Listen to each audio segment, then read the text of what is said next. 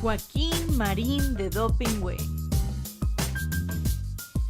Muy buenas tardes, ya estamos al aire como todos los viernes a las 12 del día. Joaquín. Marín, De Do. Pingüe, Carlitos querido, ¿cómo estás? Bien, Joaquín. Bien, bien, bien. Siempre me da gusto estar en este palco. Mira cuántas cosas estamos viendo. Sí, sí, Y mira, por cierto, ahí va pasando, bien. pues uno de los destartalados convoyes del metro. Oye, el otro día me dijeron, ¿por qué dice usted convoyes y no convoys? Pues porque en español es convoyes. Claro, porque la convoy se escribe con Y y no es la I latina, que es la vocal. Si fuera con I latina serían convoys. Pero Claro. el plural se hace agregando una E y una S. Así no como termine- cuando dices la palabra güey, Sí. ¿cómo dices en plural? Pues los güeyes. Los güeyes de mi Ah, compadre. Mira qué buena referencia. Porque termina en Y. Ahí está, ese es, eso es. Ya, gracias. Me ahorró toda la explicación que iba a dar yo gramatical. sí. Muy Oye, bien. pero Bueno, ¿qué te parece esta cosa tan penosa, caray, para no solo para la actual administración de Claudia Sheinbaum, sino para prácticamente todos los gobiernos de eso que le llaman izquierda, porque desde el 97 se ha venido eh, pues destartalando el metro. Sabes que se se nutre de refacciones, ¿dónde crees? En su propio deshuesadero. Claro, se canibalizan. Se canibaliza. Entonces, hasta durmientes antiguos los están reutilizando, aunque le tengan que hacer otros agujeros para los clavazos, esos que van a que van sujetas las vías. Y no se diga la serie de fallas de comunicación, eléctricas, el, el destartalamiento pues de un Ahora. servicio que pues yo no sé de ningún otro lugar del mundo donde el metro tenga tantas deficiencias. Quizá en Caracas, que es muy corto además. ¿sí?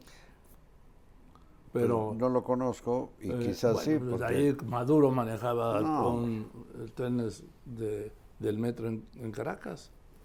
Ah, ¿de Sí, veras, de veras? Sí, sí, ahí se hizo del sindicato.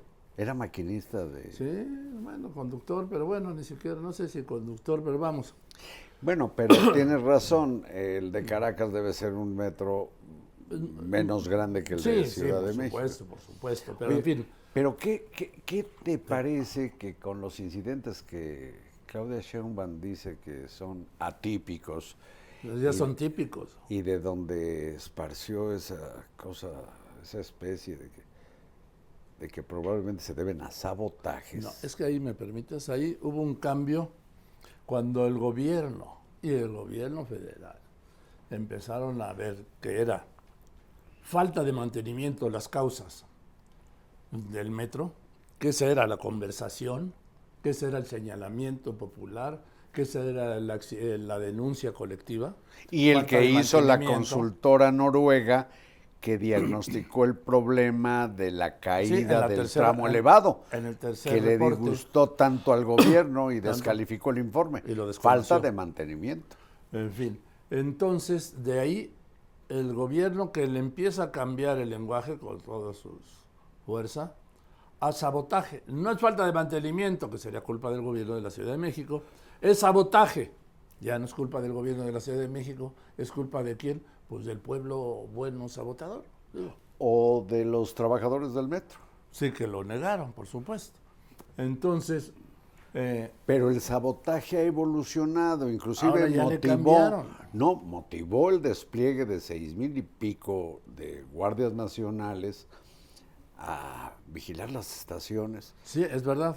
cuando ya había entre policías y personal del sistema de transporte colectivo otros como cinco mil elementos de vigilancia. Y ahí estaban también los guardias, los soldados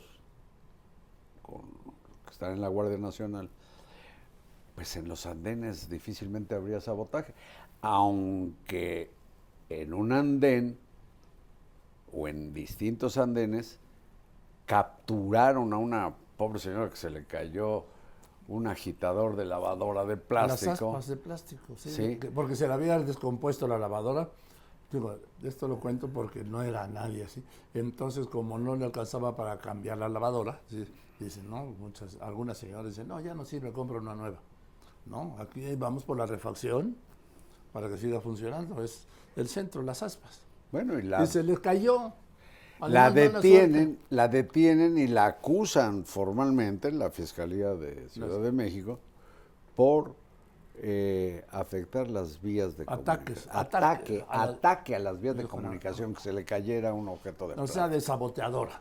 Sí, pero esa versión del sabotaje y reforzada con la cosa esta que a mí me parece muy, muy paranoide de enviar a guardias nacionales y no sé qué, evoluciona hasta que el director del metro, Este yo creo que es miércoles. un buen servidor público, pues informa que también el robadero de cable de cobre en las partes superficiales de las líneas, el robo de esos cables ha incidido y ya entonces se mete pues, la delincuencia, organizada o no, No, dijo delincuencia organizada. o no. Bueno, pero lo dijo. Él lo dijo, sí.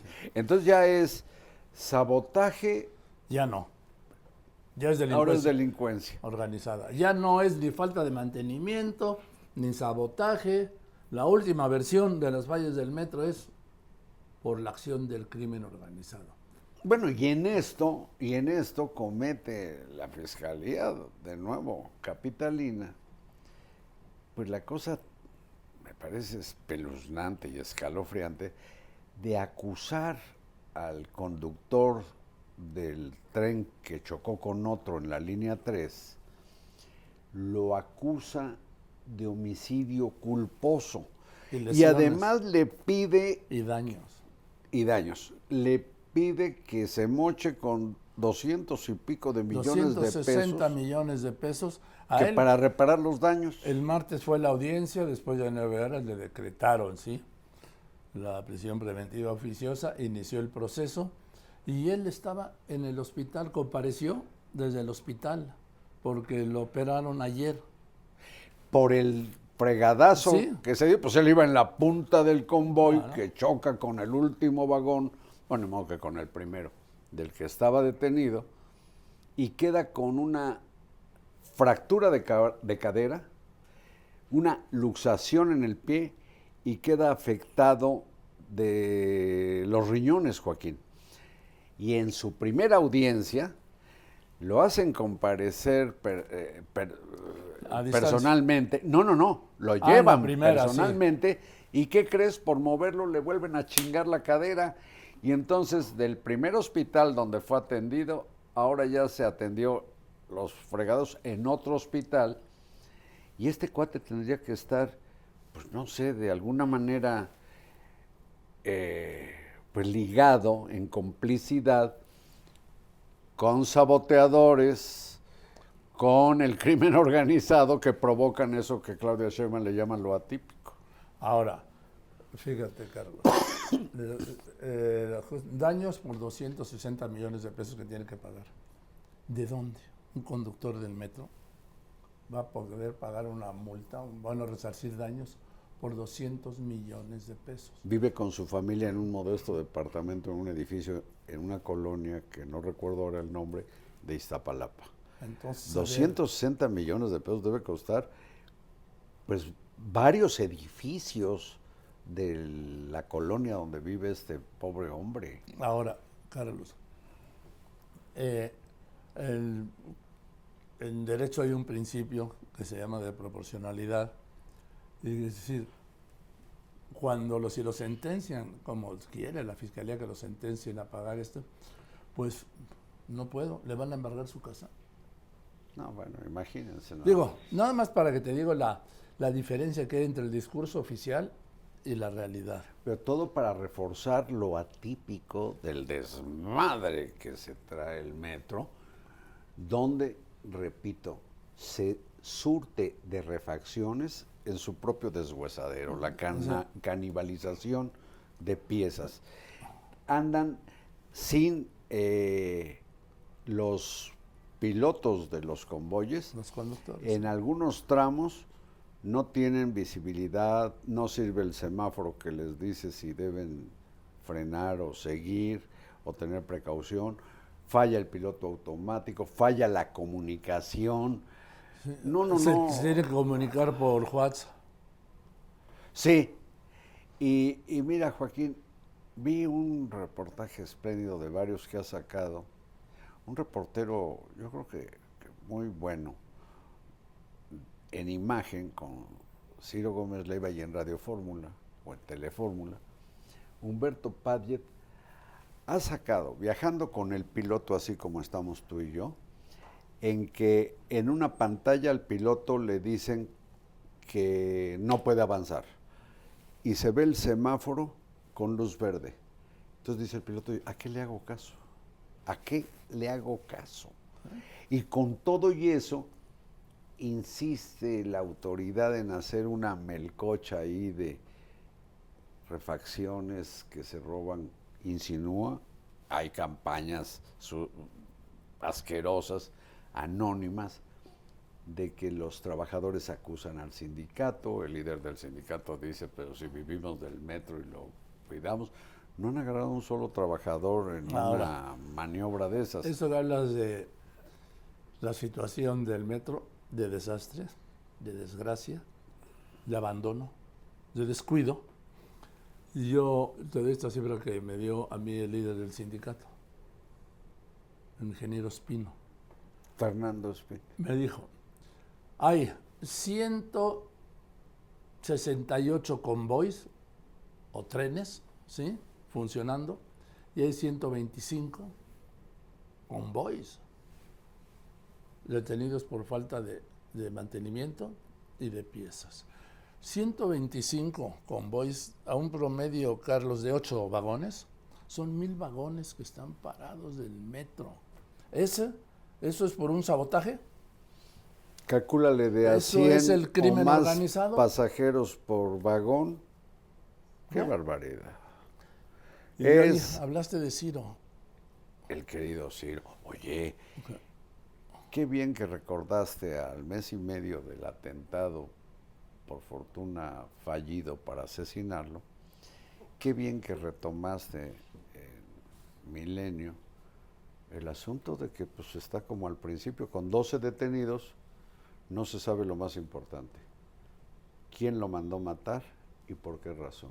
¿Qui- ¿Y quién intentó matarlo? Bueno, Sí. señalan a uno como disparador, Pero no está acusado de, de Sí, intento de homicidio.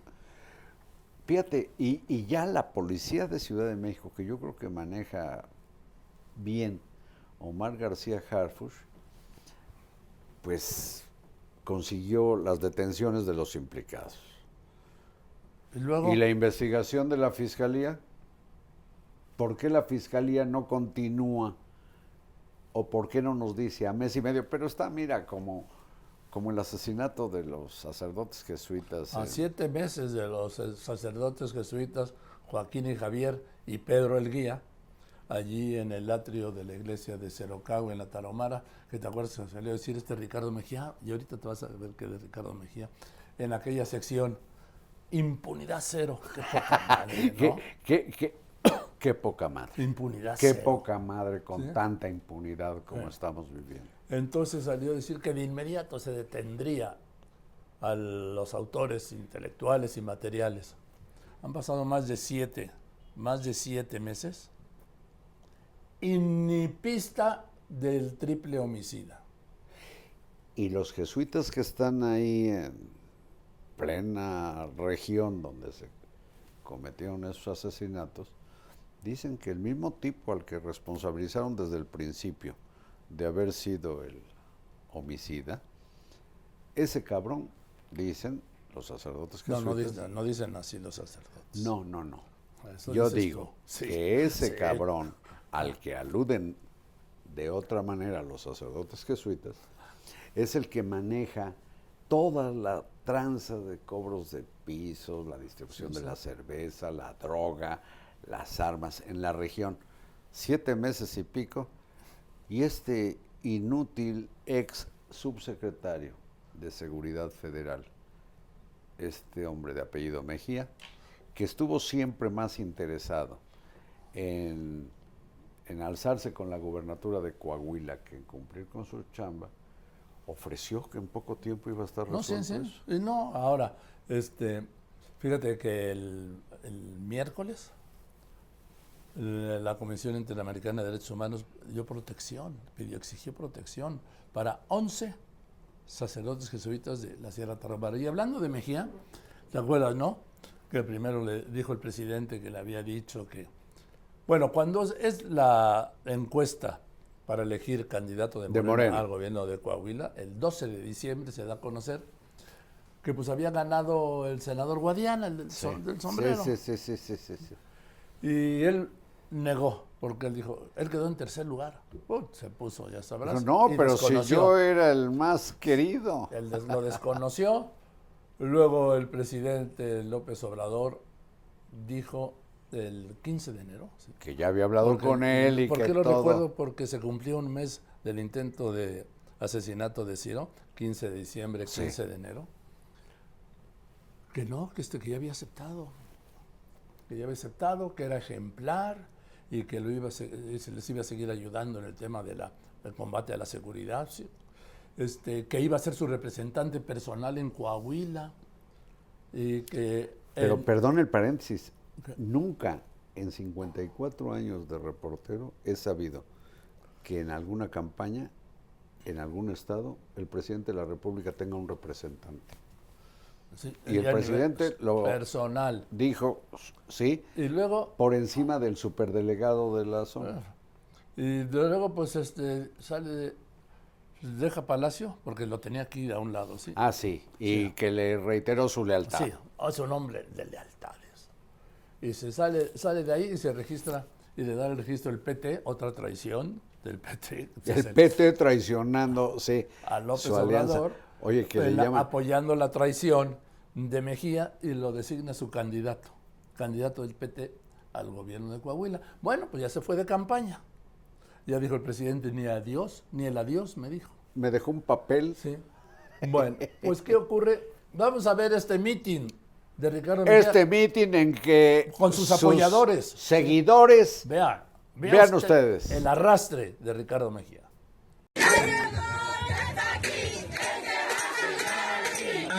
Gustaría más. A mí me gustaría más que esa misma porra que ellas están diciendo se fuera de la siguiente manera. Que ya llegó, ya está aquí el que va a chingar la inseguridad, el que va a chingar el crimen, el que va a chingar los secuestros, el que va a chingar a la gente que decapita gente, como pasa en Guerrero. Yo soy de Guerrero, yo soy de Acapulco. Conozco tu trabajo y es decepcionante, muy decepcionante. Dejaste mucho que desear en Guerrero. Lo mismo que va a pasar aquí en Coahuila, lo mismo que pasa en Guerrero, va a pasar aquí en Coahuila. Y es algo que no vamos a permitir. No lo vamos a permitir.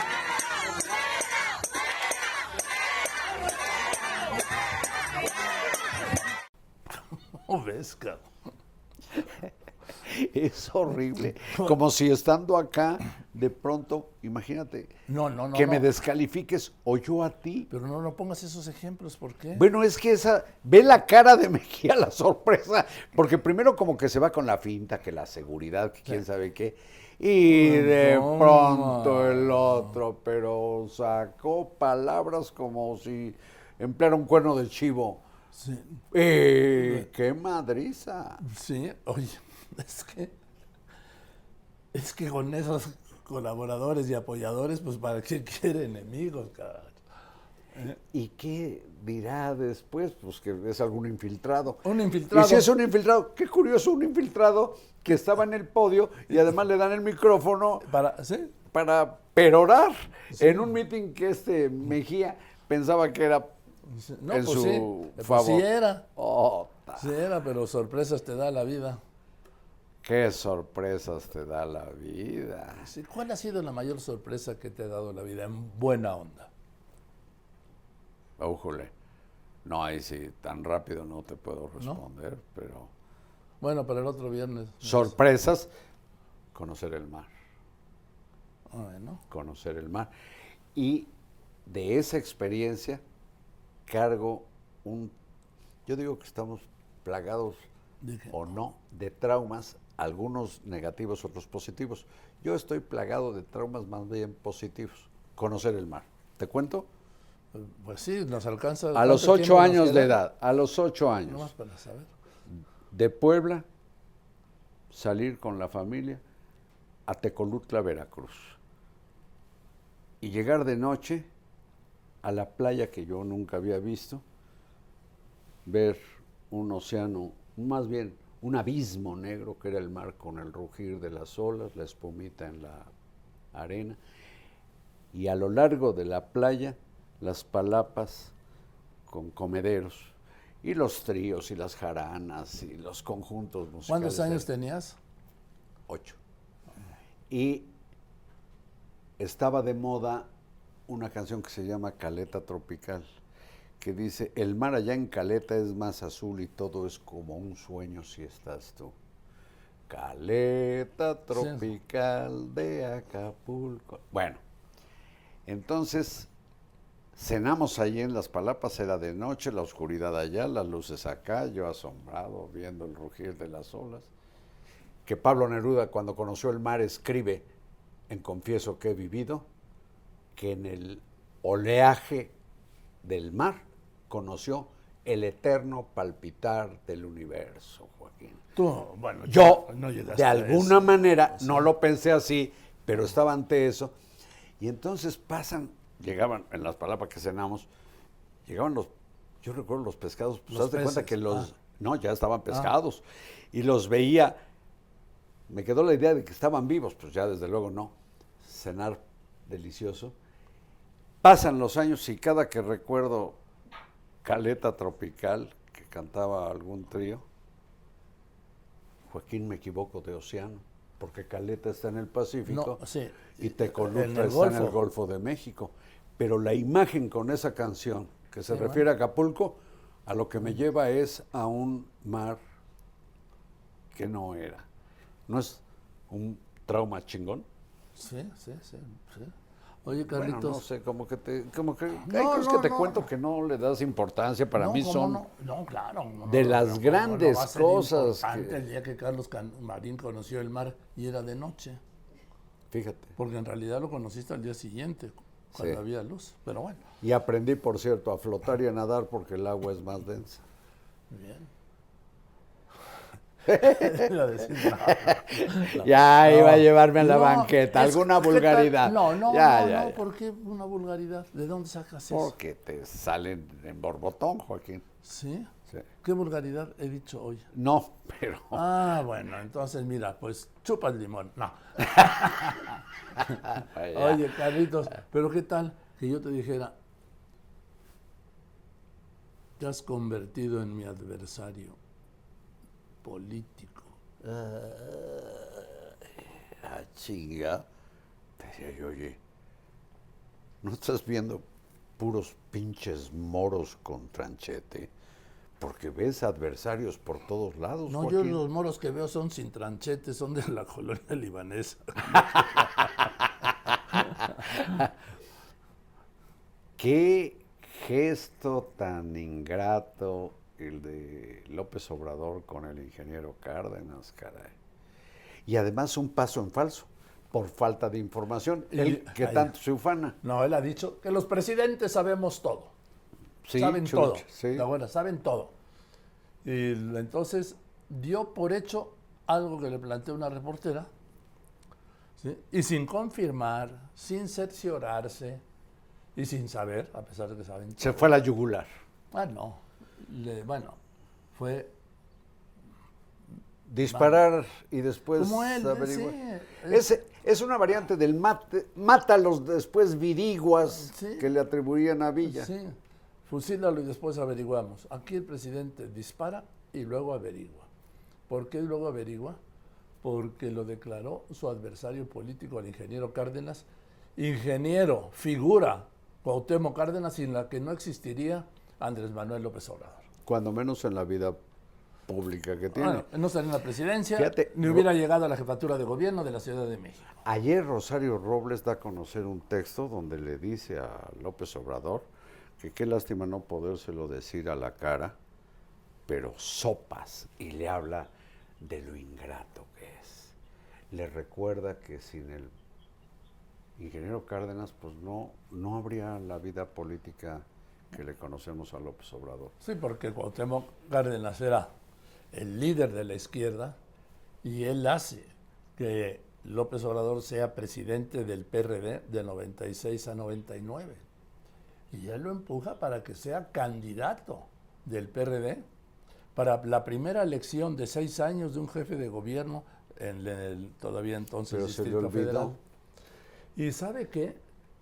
Cuauhtémoc Cárdenas había renunciado también a finales del 19 para ser candidato de una alianza encabezada por el PRD a la presidencia de la República por segunda vez. ¿Qué ocurre? Perdón, por tercera vez. ¿Qué ocurre? Que entonces se queda Rosario Robles encargada del gobierno del Distrito Federal. Y toda la campaña de López Obrador corre siendo Rosario Robles jefa de gobierno del Distrito Federal, todavía no a la Ciudad de México. O sea, se saben todo. Pero qué horrible pasaje. Ya desde antes había permitido, hace muchos años en el Zócalo, eh, que, que una turba ofendiera a sus usados por no sé quién que estaba hablando en un mitin de López Obrador. Jesús, ah, Jesús, creo, se fueron contra el ingeniero Cárdenas. sí, contra ti, contra mí. Ah, no, bueno, contra, contra periodistas, contra quién no. Desde la plaza pública, el juicio sumario, sí. Le hacen daño los, Los periodistas. tribunales de salud. Sí, le hacen daño los periodistas que trabajamos, dice, en medios tradicionales. Sí. Y a propósito de medios no tradicionales como los de las redes, oye, el miércoles una pobre diabla con unos pelos, este, No, pues era natural. De una güera, una rubia. pues no sé, en fin, una mujer Bueno, verdaderamente escalofriante, se atrevió a insinuar que Sara Pablo, que es una gran reportera, Extraordinaria reportera. Y Eh, persona. se atrevió a insinuar que por qué chingados Sara Pablo fue quien hizo las preguntas al primer ministro de Canadá, al presidente de Estados Unidos y a López Obrador. Habiendo tantos Habiendo youtuberos. tantos youtuberos y dice, calidad. pero fíjate lo que es la estupidez, ¿eh? la estupidez crasa de esta pobre diabla. Dice, hay tantos jóvenes de 20 años en las redes tan inteligentes que ¿por qué no fue uno de ellos?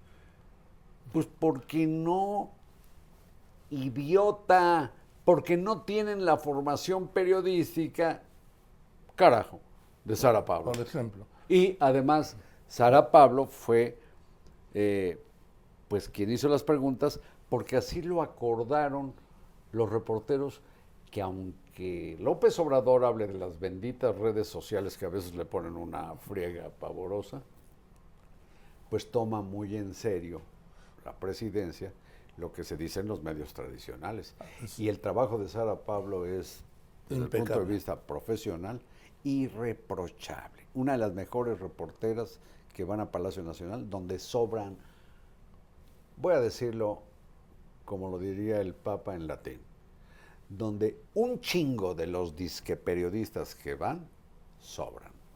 Oye, y además dijo, y esto es para las próximas generaciones. ¿Qué, qué- qué- qué intervención, sí? ¿Quién dijo ¿Qué eso? La, ¿La señora está? La señorita, sí, que hablaba a nombre de los youtuberos. sí, le Qué dieron la barbaridad, pero ¿cómo dejan entrar a gente así? Oye, que no hay derecho de admisión. Sí, sí, hay derecho de emisión, pero no para todos. Fíjate qué paradoja. qué parajoda. Oye, ¿Qué? anímate, Bueno. vamos un día a la mañanera. No, Carlitos, a mí mi mamá me dijeron, nunca vayas a donde no te invitan, Mm, pero tampoco vayas a todos los lugares donde te inviten. y hay que cuidar mucho las ensaladas. Imagínate estar sentado junto a una persona como esta tonta que dijo esto de Sara Pablo, este, y no sé, yo pienso que corro el riesgo de tener un problema de salud, porque lo pendejo se pega. No, no, sí, esto es contagioso. No. O los piojos, yo no sé. Ah, los piojos sí, pero lo, esa... Lo menso. Tienes que cuidarte de no andar en ensaladas, Joaquín. A mí cuando me invitan a reuniones eh, donde van a haber periodistas, digo, por favor díganme quiénes van a estar, porque hay unos con Así- los que no así me eres- sentaría nunca. ¿Así eres de mamelón? ¿Sí pides la No, lista de no, invitados? pero fíjate, yo creo que hay una selección natural de las especies. Soy darwinista. Oye, Por eso estoy contigo. gracias, Carlitos. Entonces, yo te digo gracias porque... Estoy contigo y no sé qué camino me trajo hasta aquí. Pues el viaducto. Oye, bueno, a ver, entonces, ¿cómo ves lo de el- la Cámara de Diputados? Fusiles de asalto en la Cámara de Diputados. Mira, a ver, vamos a ver, vamos a verlo desde el Oye, no, principio. pero bueno, di. Años de cubrir eventos militares y siempre, Y parlamentarios. y parlamentarios, y, pero me quiero referir a los militares, y siempre la banda de guerra, no la de música, la de guerra que son la corneta y los tambores, siempre van, eh, la- las cornetas traen el fusil, vamos a decirle así, aquí, y los tambores traen el fusil terciado, porque usan las dos manos, ¿sí?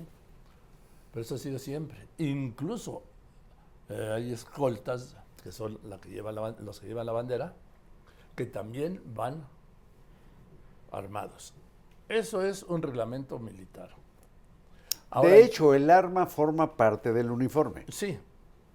El arma y el abastecimiento de las armas, es decir, claro. las balas, el parque. Eh, yo no sé qué acuerdo habría, pero el hecho es que sí llegaron a San Lázaro los integrantes de la banda de guerra y Una escolta. la escolta armados. La banda de música que nunca va armada entró, estaba ahí en Ay, el salón de sesiones. cargar el trombón y todavía el, el fusil de asalto. Bueno, este, ellos nunca van armados. Y la banda de música está- del ejército estaba ahí adentro. Porque luego confunden, confunden, porque hay gente muy ignorante, lo que es el himno y lo que es honores a la bandera. Sí. Son dos cosas completamente diferentes.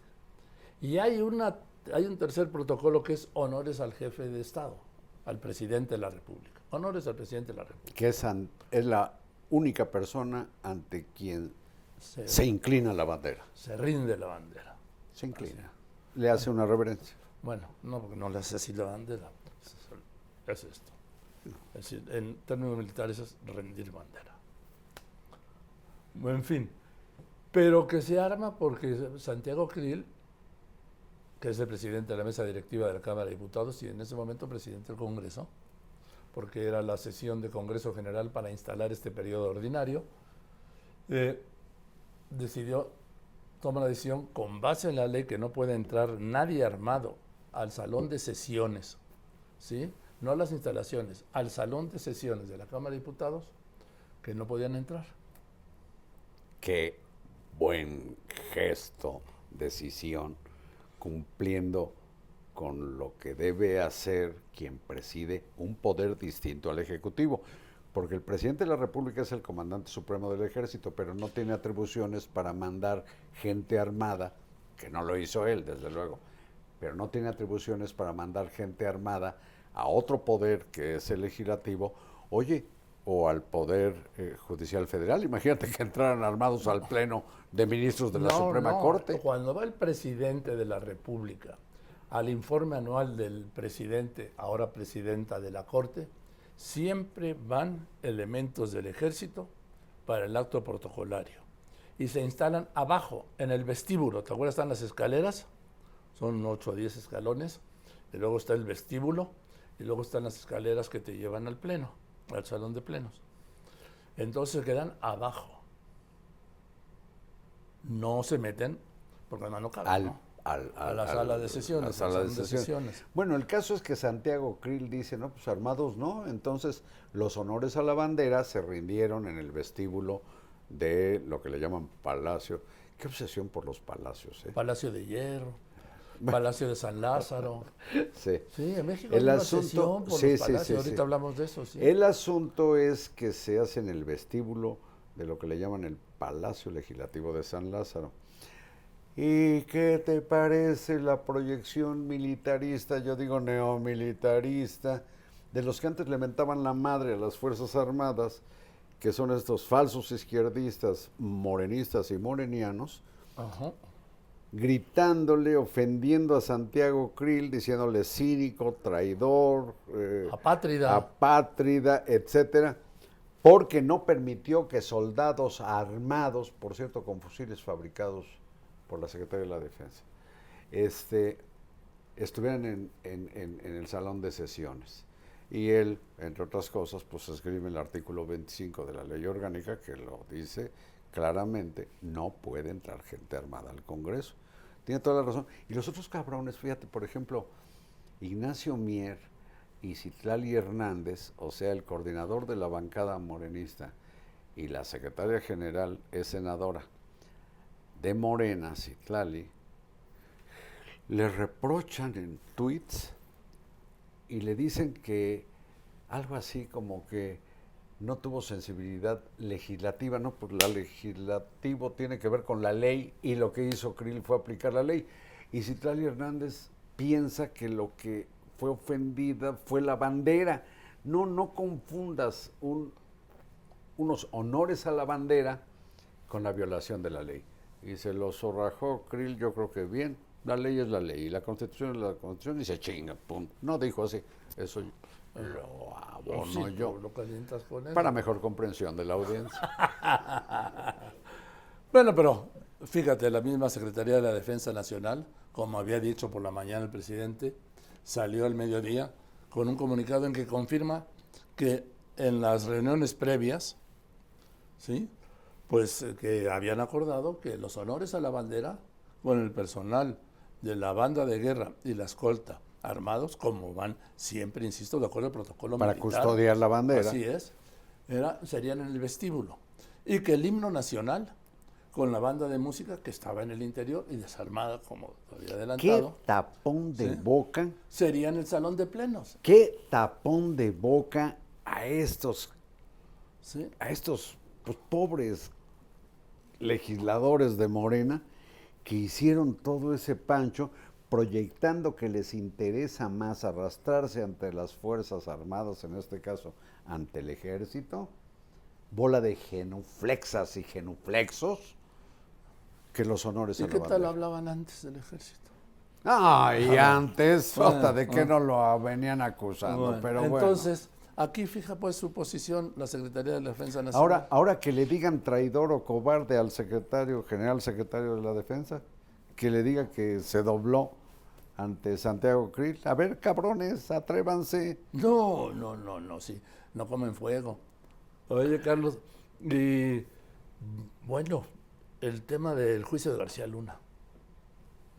Pues hasta ahora yo estoy viendo los tacos de lengua porque eso de no haber evidencia, pues a menos que el jurado se equivocara, si no hay evidencia, pues todo lo demás son dichos de delincuentes, varios de los cuales fueron capturados A por ver, la este- policía de García Luna. Este caso de este delincuente colombiano, el, alias El Conejo, que detuvieron aquí en 2010, ah, pues en tiempos de García Luna.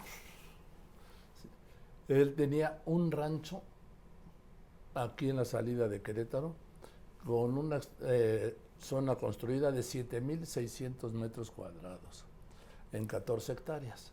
Y qué animales, ¿verdad? Y qué los- mascotas. Sí, es zoológico. Y este, vean nada más las dimensiones que cuando se lo queda el gobierno, ahí está un centro de entrenamiento y capacitación, ahora será de la Guardia Nacional, ¿no? Porque antes era de la Policía Pero Federal. se volvió de la Policía Federal. Sí.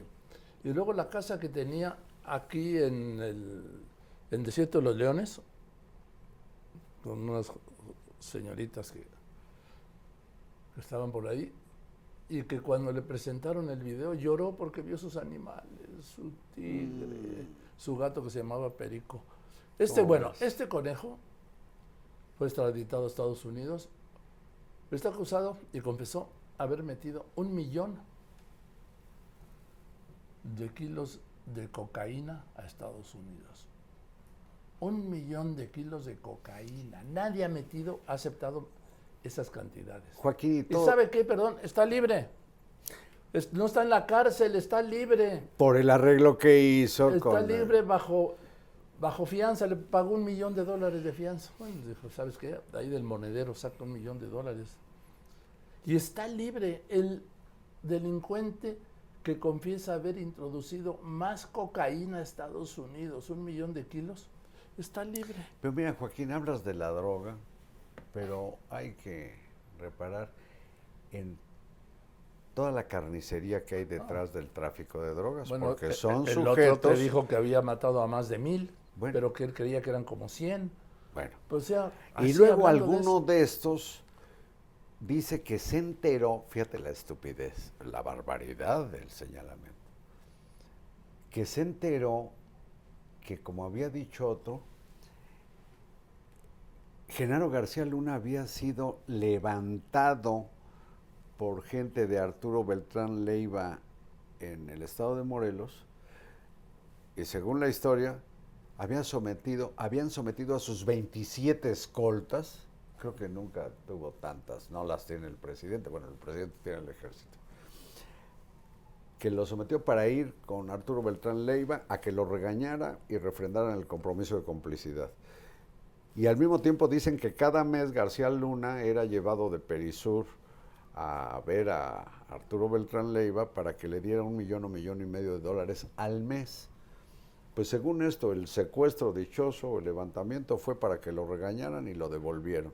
Pero Y esta semana, creo que es el colombiano el este, conejo, dice sí. que se enteró que efectivamente habían levantado al a, a García Luna y que, y que Arturo Beltrán lo iba a matar. Pues lo hubiera matado. Vaya, hay mucho Ah, y que él lo convenció de que no lo matara. Ah, sí. Sí, porque se iba a echar al gobierno encima. ¿Qué te parece? O sea, estamos escuchando muchas cosas, Joaquín, que pues más vale para la fiscalía gringa que se sustenten en pruebas, en demostraciones fehacientes de los cargos que le, que le señalan. Y luego salen con la cosa de que por el aeropuerto Benito Juárez, eh, que el aeropuerto estaba al servicio de las bandas y que esto era con acuerdo de García Luna. Y entonces el presidente López Obrador dice que como que está descalificado la cosa aérea mexicana y sí se calificaba bien cuando se traficaba drogas desde el aeropuerto. No tiene nada que ver una cosa con otra, porque la descalificación que hizo en mayo de 2021, que iban a arreglar en cinco meses y que les va a llevar por lo menos dos años, ¿sí? es a su gobierno. No, es a la autoridad aeronáutica. Bueno, del que es de su gobierno. Claro, sí. Pero no es al aeropuerto, es a la autoridad aeronáutica. Y además no tiene que ver la categoría 1 de aviación. que tiene que ver con seguridad aérea, con lo que trafican. Eh, eh, con, la des- con la degradación, con el tráfico de drogas y de, y de personas. no tiene nada que ver. Y por supuesto que por los aeropuertos se mueve droga y personas. Y por supuesto que por los puertos también. Y por supuesto que por las carreteras también. Se supone que precisamente por eso y la corrupción es que López Obrador militarizó los puertos y aeropuertos. Y ahora está la Marina en, en el Aeropuerto Internacional de la Ciudad de México. En fin, Carlitos, pues esta función. Bueno, pues fíjate que me han comentado cuando termina el Joaquín Marín de Doping, güey, que algunas de las personas que nos ven piensan, lástima que terminó Ah, era- era- el festival. ¿Era de-". Bugs Bunny o era.? Porky, Porky. Porque, ah. No. Pero bueno, pues ya, por lo que a mí toca, también hay que irnos a, Oye. a comer tú a tu noticiario en Radio Fórmula. ¿Qué te permito? Ir. Joaquín, Marín, de Do. Pingüe. Aquí nos veremos la semana próxima. Así es, sin falta, recuerde, todos los viernes a las 12 del día y a la hora que usted diga, en todas mis redes, en todas mis plataformas, Joaquín, Marín, de Do, Pingüe. nos salió.